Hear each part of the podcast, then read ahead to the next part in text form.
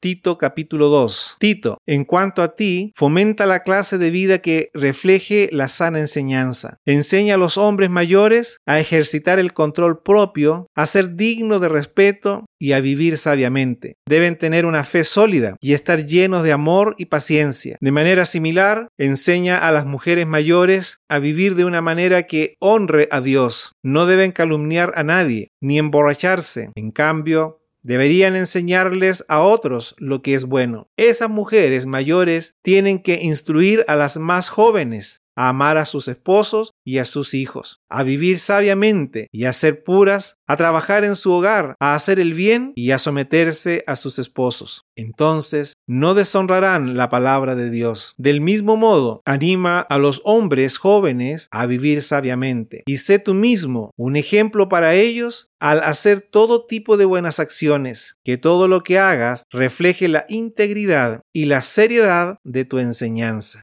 Enseña la verdad, para que no puedan criticar tu enseñanza. Entonces, los que se nos oponen quedarán avergonzados y no tendrán nada malo que decir de nosotros. Los esclavos siempre deben obedecer a sus amos y hacer todo lo posible para agradarlos. No deben ser respondones ni robar, sino demostrar que son buenos y absolutamente dignos de confianza. Entonces harán que la enseñanza acerca de Dios, nuestro Salvador, sea atractiva en todos los sentidos. Pues la de Dios ya ha sido revelada, la cual trae salvación a todas las personas y se nos instruye a que nos apartemos de la vida mundana y de los placeres pecaminosos. En este mundo maligno debemos vivir con sabiduría, justicia y devoción a Dios, mientras anhelamos con esperanza ese día maravilloso en que se revele la gloria de nuestro gran Dios y Salvador Jesucristo. Él dio su vida para librarnos de toda clase de pecado, para limpiarnos y para hacernos su propio pueblo,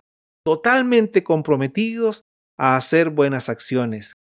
Debes enseñar estas cosas y alentar a los creyentes a que las hagan. Tienes la autoridad para corregirlos cuando sea necesario, así que no permitas que nadie ignore lo que dices.